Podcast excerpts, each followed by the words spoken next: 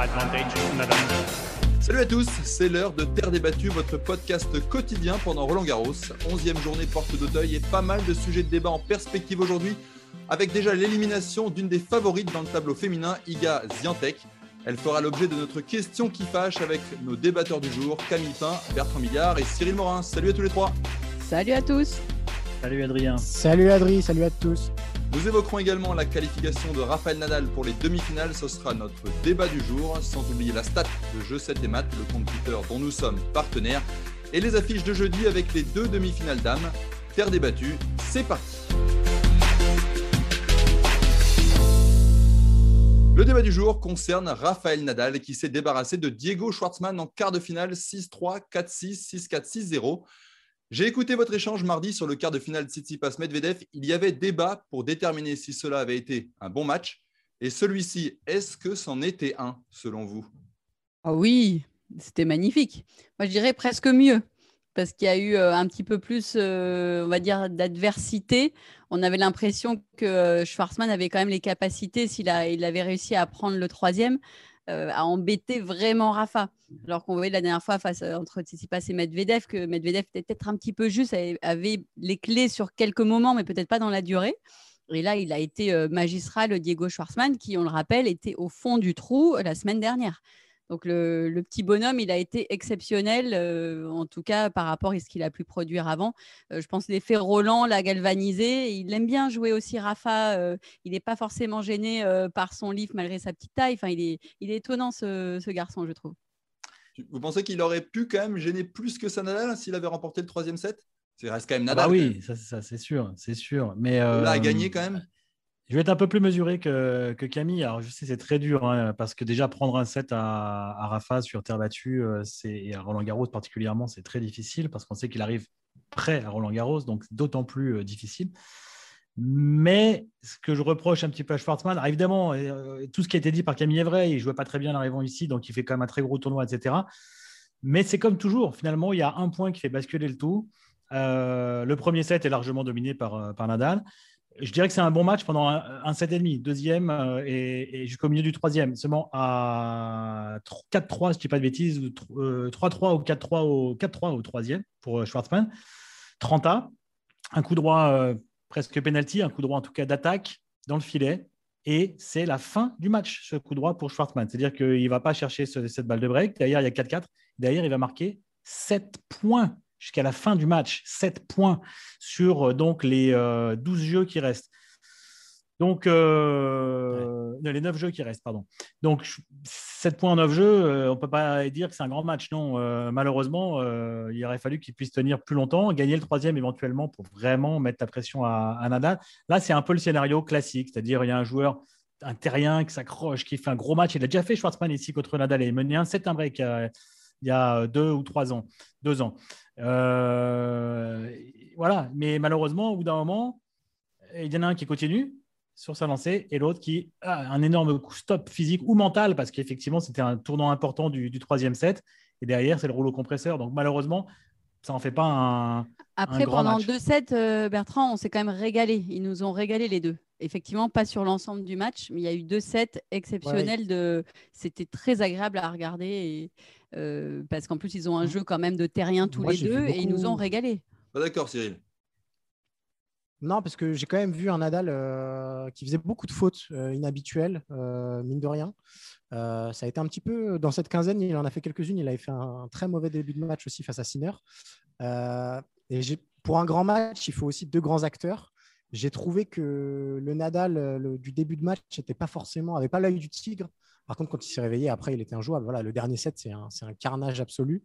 Euh, donc, pareil, je suis un peu dubitatif sur l'idée du grand match parce qu'en réalité, euh, il n'y avait qu'un seul homme qui avait les clés du match, c'était Nadal, et que bah, Schwarzman, euh, il a fait ce qu'il a pu, mais il n'a jamais réellement eu le, moyen de faire beaucoup, beaucoup plus que ce qu'il a fait. un 7 partout euh, et 3-3, euh, il y avait quand même match. Enfin, toi, ah oui, mais justement, j'ai l'impression que c'était vraiment à sens unique pour Rafa qu'avec un acteur, je suis pas trop d'accord. Non, ce que je veux dire, c'est que le problème de Nadal, c'est qu'il faut le faire douter. Il faut vraiment le faire douter. Et pour le faire douter, c'est pas facile. Si Schwartzmann break à 4-3 et mène 5-3 au troisième, service à suivre, il y a peut-être moyen de le faire douter. S'il va, en tout cas, s'il va chercher le troisième, je pense quand même qu'en passant devant au score, c'est déjà une énorme sensation. S'il mène 2-7 à 1 sur Nadal, et là, il peut peut-être le faire douter. À partir du moment où Nadal le voit rater ce coup à 30 ans assez facile, qui peut lui offrir balle de break, que derrière, il gagne son service.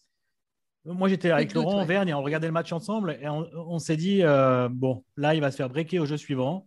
Ça n'a pas loupé, il s'est fait breaker, 7 perdu et, le, et, le, quatrième, on le regarde d'un œil.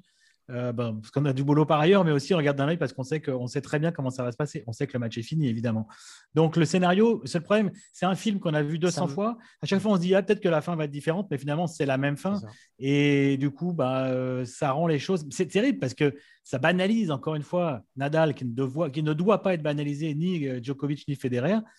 Mais c'est un film qu'on a beaucoup vu. Donc, du coup, on connaît un peu le scénario quand même.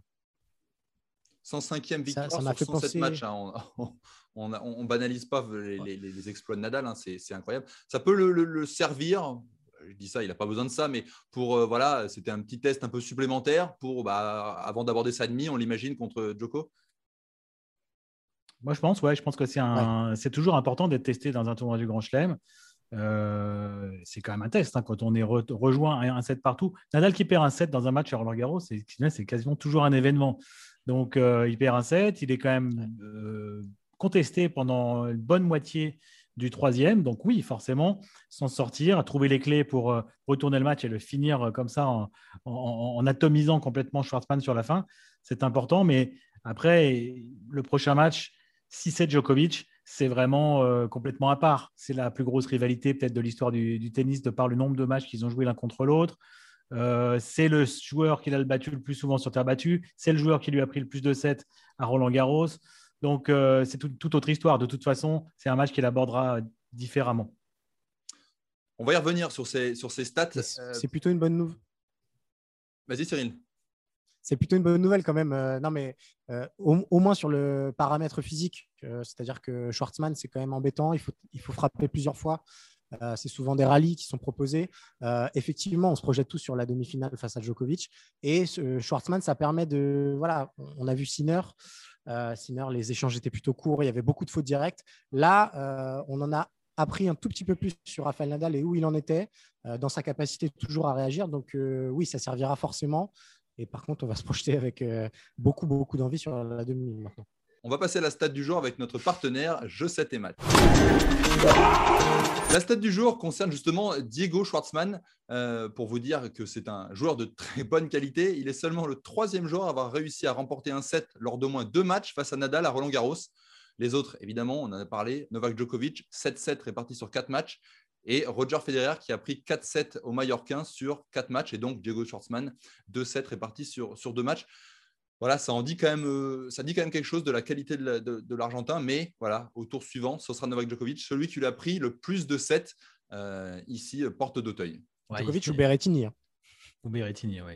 Isner, c'était 2-7 dans le même match. Hein. Je me souviens, c'était un premier tour et c'était un premier tour, un très mauvais tirage pour Nadal, parce que premier ou deuxième tour, je ne sais plus, mais c'est un très mauvais tirage parce qu'il déteste affronter ce genre de joueur. Alors, il déteste particulièrement sur gazon ou sur dur.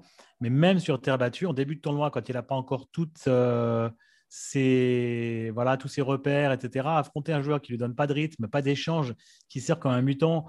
Euh, quand il faisait beau ce jour-là, je me souviens, donc euh, son, son kick prenait énormément au service, plus est capable de faire, je l'ai vu l'autre jour contre Tsitsipas, je crois qu'il a fait 20 aces hein, en, en 4-7. Donc ça, il n'aime pas du tout. Donc Isner, c'était finalement presque pas logique, on va pas dire logique, mais on comprend pourquoi il est embêté. Euh, il n'y en a pas beaucoup. Après, hein, comme tu l'as dit, Adrien, euh, Schwartzmann, effectivement, prendre 2-7, c'est déjà magnifique, mais euh, c'est insuffisant. Alors, jusqu'à quel âge hein, Parce que là, Nadal, il a quand même fêté ses 35 ans. L'autre jour, Medvedev a dit que Roger Federer serait encore en course pour le titre à Wimbledon à 50 ans. Et Nadal, à ce rythme-là, il le sera aussi à Roland Garros. Ce serait intéressant à voir jusqu'à quand, notamment le Mallorquin. Est-ce qu'il s'arrêtera en pleine gloire ou est-ce qu'il attendra patiemment il jouera encore quelques matchs de prestige jusqu'à 40. Euh, mais non, mais là, le, là, le truc, c'est toujours la même. 20, 20, 18. Si, euh, si Nadal passe devant, là, il est à 21. Mais il y a un Djokovic derrière qui peut encore en gagner, qui peut éventuellement le rejoindre. Ils vont jamais euh, s'arrêter. donc ils, vont, vont pas s'arrêter tant que ce sera pas. Ouais, c'est ça. Ils vont s'arrêter le plus tard possible, quand physiquement ça. Le premier qui s'arrête qui a perdu. Hein, c'est ça. Super. Euh, on va passer désormais à la question qui fâche. La question qui fâche concerne Iga Ziantek, la favorite hein, pour beaucoup de monde, notamment ici dans, ce podcast, dans Terre, dans Terre débattue, mais qui est sortie dès les quarts de finale face à Sakari 6-4, 6-4. Alors, cette question qui fâche, l'a-t-on vu trop belle dans ce Roland Garros 2021 Camille alors écoute, euh, je l'ai euh, vu sortir d'un double très pressé. Euh, je ne sais pas, je elle était peut-être inquiète, un peu plus inquiète cette année d'aller défendre ce titre-là. elle n'a pas voulu répondre à une interview, est-ce qu'elle allait jouer trois heures en double Enfin, donc je me suis dit, tiens, elle est peut-être pas aussi sereine que ce qu'on le croit. Honnêtement, depuis le début de, de ce Roland Garros, elle, elle semblait être largement au-dessus et peut-être qu'elle aussi, elle se sentait, comme l'année dernière, prête à remporter ce tournoi sans perdre un set. Et puis, même si ce tournoi est complètement ouvert, quand on voit les demi, on en reparlera à un moment donné, mais c'est complètement fou d'avoir quatre joueuses comme ça. Mais on pouvait s'y attendre, bien évidemment. Et peut-être qu'elle s'est faite surprendre par petit excès de confiance, parce qu'elle jouait très bien, à juste titre, face à une Sakari qui qui est une joueuse avec un mental hallucinant. Là, on avait vraiment, je dirais, les les deux joueuses actuelles, jeunes, euh, qui ont le mental le plus fort euh, de cette génération. C'est-à-dire que Sakari, elle était euh, en passe sur un de ses tours précédents d'être éliminée, où elle a, elle a un mental d'acier et elle a peut-être eu quelqu'un à sa hauteur, euh, sur ce match-là. Et elle, s'est faite prendre sur deux sets serrés, mais elle va peut-être apprendre beaucoup de cette défaite pour le coup, parce que l'année dernière, euh, elle avait fait cavalier seule et euh, c'était presque étonnant qu'elle gagne aussi facilement tous ses matchs. Et là, elle commence à avoir des joueuses qui ne sont pas membres du top 5 et bien qui, euh, grâce à cette force mentale et des qualités physiques hors normes, qui, peuvent la challenger. Et peut-être qu'elle elle était un petit peu trop sereine tout en sentant qu'il lui fallait du jus parce qu'elle a quand même passé du temps en double aussi. Donc, est-ce qu'elle va pouvoir derrière continuer simple et double Elle va peut-être réajuster ses choix par la suite parce qu'elle est toute jeune mais c'est pas non plus dramatique. Hein. Moi, franchement, qu'elle regagne deux fois d'affilée, on le disait sur les premiers podcasts. Moi, pour moi, ça aurait été un exploit à son âge de, revenir et de gagner malgré le tableau ouvert. Vraiment chapeau. Quoi. Donc, je ne suis pas surprise qu'à un moment, elle, elle, se fasse barrer la route par une joueuse un petit peu plus âgée qui va aller la chercher euh, sur des choses qu'elle n'attend pas. Euh, voilà, je ne suis pas non plus surprise. Elle a été rattrapée un peu par la, pression de, justement de ce doublé qui lui était promis, Cyril? Ouais, c'est ce qu'elle a expliqué en, conférence de presse très bien d'ailleurs. C'est que euh, en fait, elle avançait à une telle vitesse qu'elle n'a elle jamais pris le temps de se retourner quasiment. Euh, depuis son Roland Garros de l'année dernière, elle, a beaucoup joué, euh, elle a beaucoup gagné. Et en fait, bah, elle s'est fait faucher dans les derniers jours. il y a eu beaucoup de stress qui s'est accumulé. Et elle a mal dormi, elle a mal récupéré. Derrière, ça a fait aussi ce, décalage physique qui s'est ressenti dans sa cuisse pendant le match. Donc, effectivement, et moi, ce que j'ai beaucoup aimé surtout dans sa conférence de presse, c'est qu'elle disait bon, bah voilà, c'était un jour sans. Euh, ça arrive dans une carrière, il y en aura d'autres. Euh, avoir ce discours-là à 20 ans, quand on sort d'une grosse déception comme ça, c'est quand même preuve d'une maturité euh, assez importante la concernant. Donc oui, elle a eu du mal à gérer le statut malgré ce qu'elle a essayé de nous faire croire depuis le début, de, euh, voilà, elle essayait de prendre les choses les unes après les autres, etc. C'est forcément, forcément compliqué d'assumer un tel statut de favorite, surtout à 20 ans, surtout quand personne n'a réussi à le faire depuis Justine Hénin. Euh, donc oui, à un moment, on est rattrapé par, euh, par ces démons, entre guillemets, mais c'est tout à fait normal et c'est presque, c'est presque sain. La, question, Adrien, c'était est-ce qu'on l'a vue trop belle? Je ne crois pas qu'on l'ait vue trop belle parce que quand tu as gagné 22 sets d'affilée à Roland Garros, forcément que euh, tu fais quand même euh, figure euh, d'épouvantail et de, favorite largement. Qui plus est, dans un tableau plus couvert avec toutes les têtes de série principales qui avaient perdu rapidement. Euh, c'est quasiment jamais vu d'avoir aucune des huit premières têtes de série en, en, quart de finale. Donc je ne pense pas qu'on l'ait vue trop belle. En revanche, Adrien, toi qui aimes Terre débattue et qui présente Terre débattue, tu te souviens que dans les numéros précédents, on a parlé des matchs. Et qu'est-ce que je t'ai dit? Alors Là, j'ai bien sûr, c'est un petit peu d'autosatisfaction, mais je t'ai dit que s'il y avait une joueuse qui allait l'embêter, ce serait Sakari. Tu te souviens de ça? Ben voilà, C'est ce qui s'est produit parce que là, on parle beaucoup de Zviatek, mais il faut parler aussi de Sakari qui a fait un super match. Et comme l'a dit Camille, elle a maintenant cette expérience. Elle a un physique de mutante. C'est un, un tank. Elle est, elle est extrêmement costaud.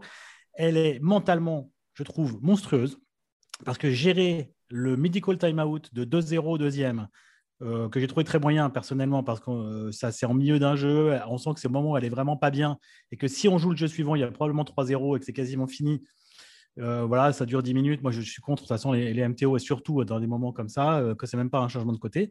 Je me suis dit là, c'est vraiment là qu'on va voir si la grecque est forte mentalement parce que. Et les premiers points d'ailleurs, elle n'y est pas. Les deux premiers points qui suivent, elle fait deux fautes directes je me dis, ça y est, ça va tourner parce que Sakari a, eu le temps de bien réfléchir au score, là, etc. D'une première demi en Grand Chelem. Et elle a été épatante derrière parce que Zviatek a gagné ses jeux de service. Donc, elle avait qu'un break d'avance. Et elle a géré ses jeux de service. Alors, le dernier, elle mène 40-0. Elle passe pas de première sur les trois balles de match, mais elle fait de seconde balle sur la, balle de, la troisième balle de match qui est exceptionnelle. Une énorme seconde comme service gagnant.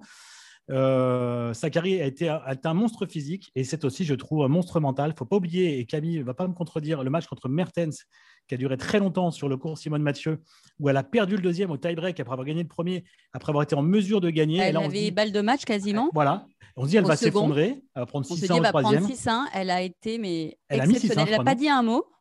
Et elle a repris comme si elle n'était pas touchée d'être passée à un point bah, d'une très belle victoire et de, et je me disais, mais elle est exceptionnelle. humainement parlant, c'était pas normal qu'elle gère comme ça.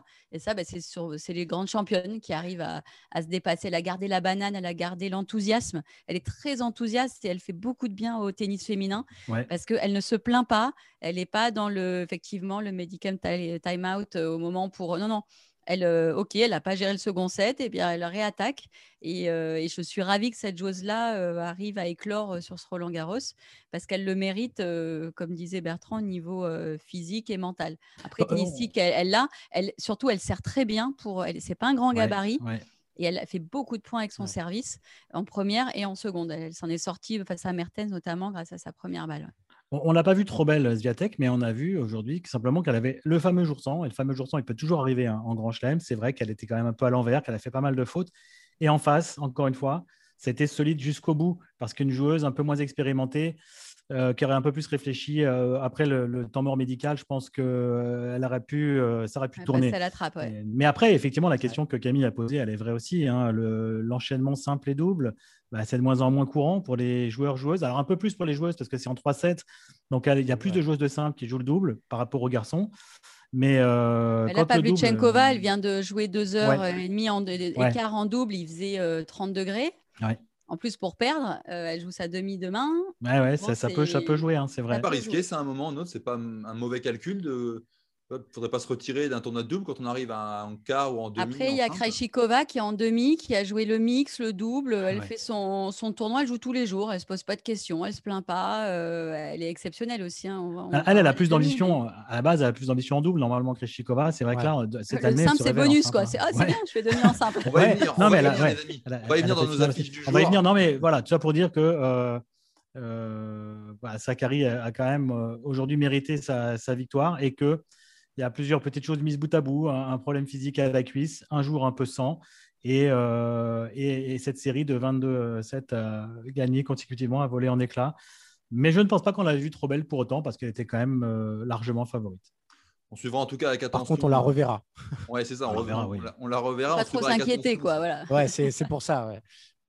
On suivra avec attention son, ses rebonds, voir ce qu'elle nous donne sur sa saison de, de gazon qui va commencer très vite après Roland Garros. Vous avez commencé à en parler euh, de Pavlyuchenkova et des autres qualifiés pour les demi-finales. On va en parler désormais dans nos affiches du jour.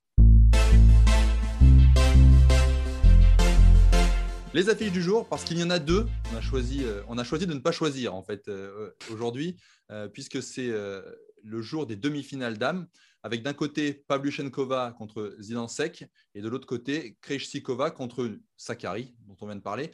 Euh, j'ai envie de vous entendre d'abord sur la première demi entre Pavlyuchenkova et, et Zidansek. Euh, est-ce que vous voyez un...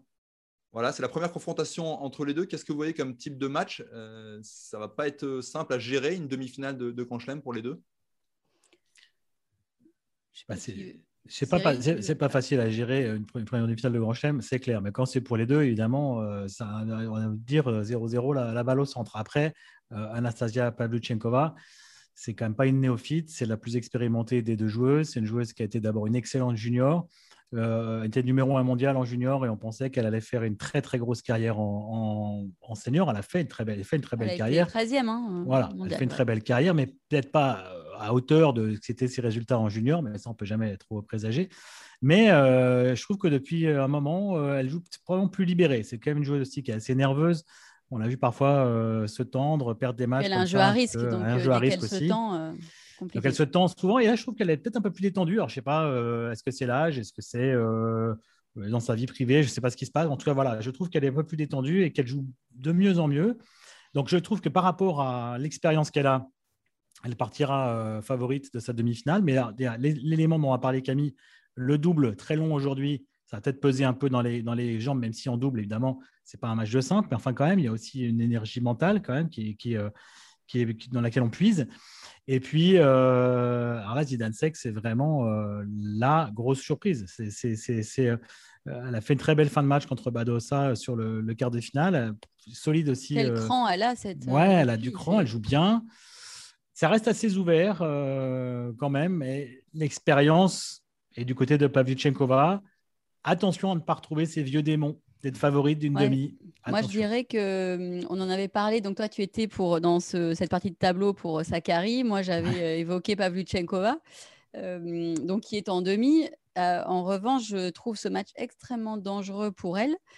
parce que cette jeune Slovène, si je me trompe pas, a un tempérament et un courage pour son âge qui est, qui est assez exceptionnel tout comme le mental de Sakari, euh, on a des, jeunes joueuses là qui arrivent qui ne euh, se posent pas beaucoup de questions. Et, euh, je pense que Anastasia a souvent justement pêché par trop de réflexion pour un jeu à risque. Et que je pense que, ça, que Zidansek va pouvoir tirer son épingle du jeu sur cette demi malgré son manque d'expérience parce que elle, face à Pavlyuchenkova, en fait, il faut arriver à, la déstabiliser assez rapidement dans le point parce que dès qu'elle est installée, elle a une puissance, une lourdeur de balle, notamment au retour, euh, qui est assez exceptionnelle. Et cette jeune fille sait qu'elle a cette capacité avec son coup droit notamment d'aller tout de suite chercher l'ouverture et de faire très mal. Et euh, moi, je pense que Pavlyuchenkova va être un moment de sa carrière où elle se dit tiens, j'ai une carte à jouer, qu'elle va être un petit peu plus tendue. Donc, euh, moi, je suis un petit peu plus mesurée. Je ne la vois pas forcément euh, favorite, euh, Pavluchenkova, sur ce match par rapport à ce qu'on a pu voir tout au long de, de ce tournoi de la part de Zidansek. Attention à cette jeune fille. Je suis convaincu par Camille. Très bonne analyse, je trouve. Ouais, On verra demain. C'est quoi, elle va prendre un et un. et puis, tant pis. J'espère que vous m'aimerez quand même dans ces cas-là. Sur euh, l'autre demi-finale, Krejcikova contre Sakari. Alors, Sakari, on en a, on en a pas mal parlé. Krejcikova euh, en face. Il y a eu deux, deux, oppositions entre les deux joueuses et à chaque fois deux succès pour Krejcikova à Dubaï en 2021 et à Torun en 2014. Euh, Cyril, est-ce que tu vois Krejcikova gêner Sakari Ouais.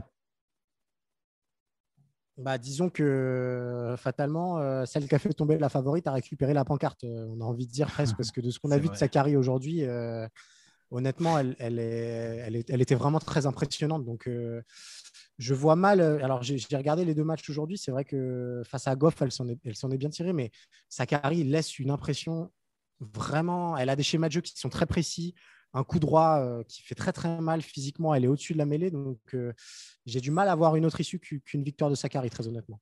Elle a une lucidité aussi, Sakari, dans le jeu aujourd'hui. Quand Zviatek est revenu du temps médical, c'était le moment hein, de, trembler un petit peu éventuellement pour Sakari.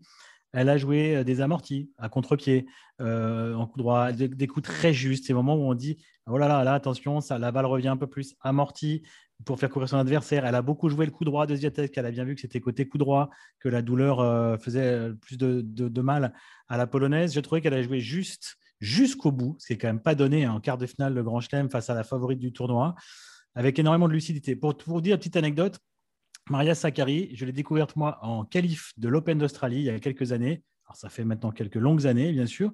Et j'entendais une fille qui, criait fort, là, qui avait une espèce d'énergie et tout. Je dis, tiens, je vais aller voir ce match sur un cours annexe, bien sûr, à Melbourne.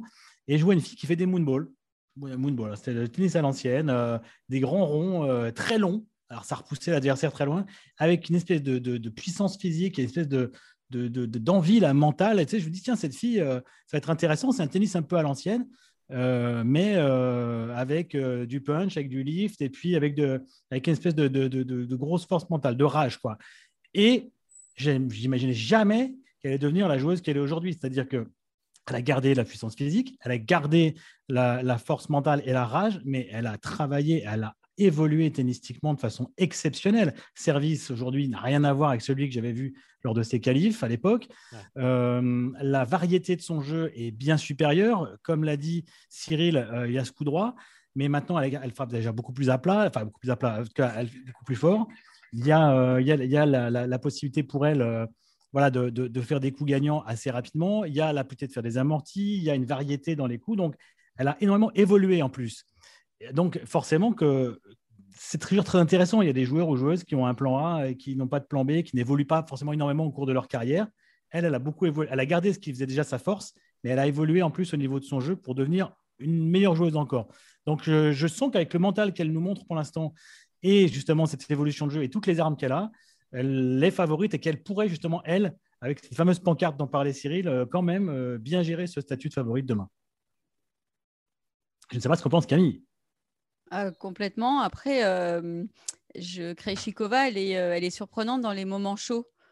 Donc, euh, là, contre Korigov, on se dit, bon, bah, elle va prendre peut-être de 7 accrochés. Puis, sur les balles de 7, elle envoie deux coups droits dans la lucarne, sans réfléchir. Enfin, parfait. Et donc, elle est, elle est extrêmement surprenante.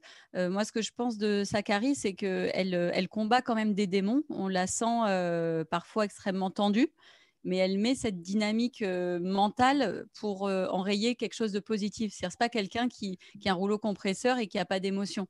Elle a des moments où elle passe à travers complet, mais en fait, elle, elle cherche tout le temps. Elle est, et ça, c'est une énorme qualité chez un sportif de haut niveau.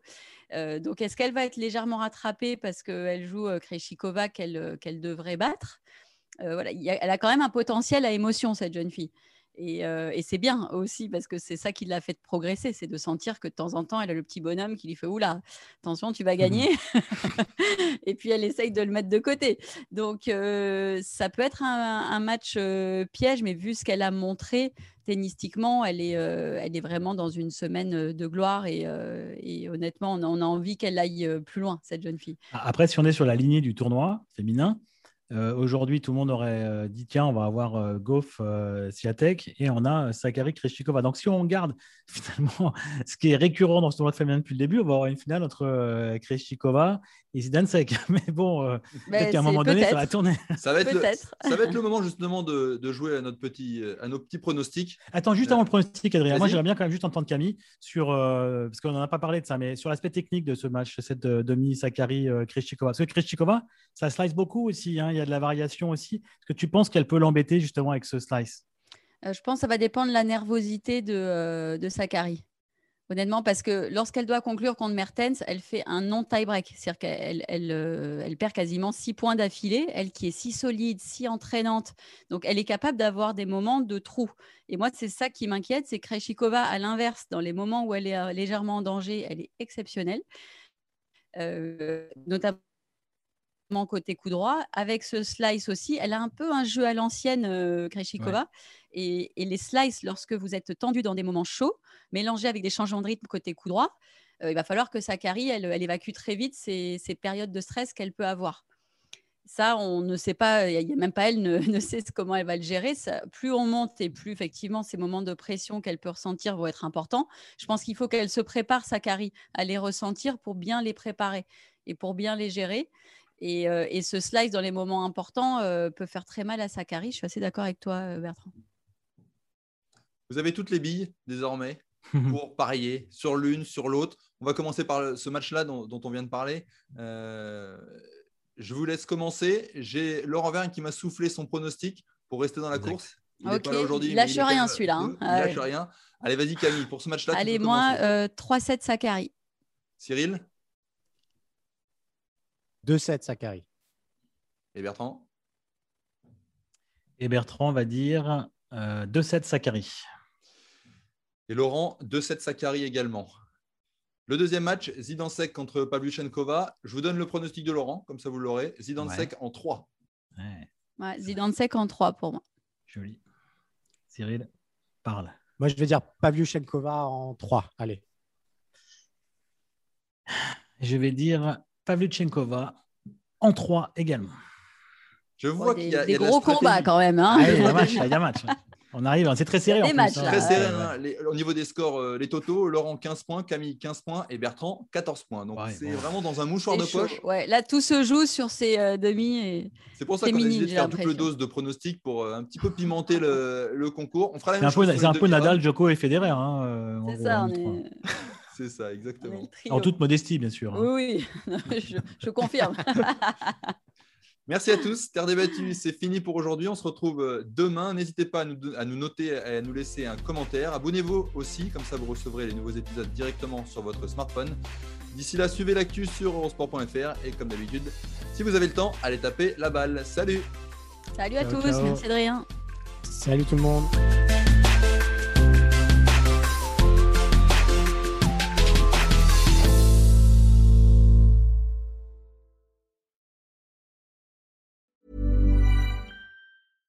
Selling a little or a lot?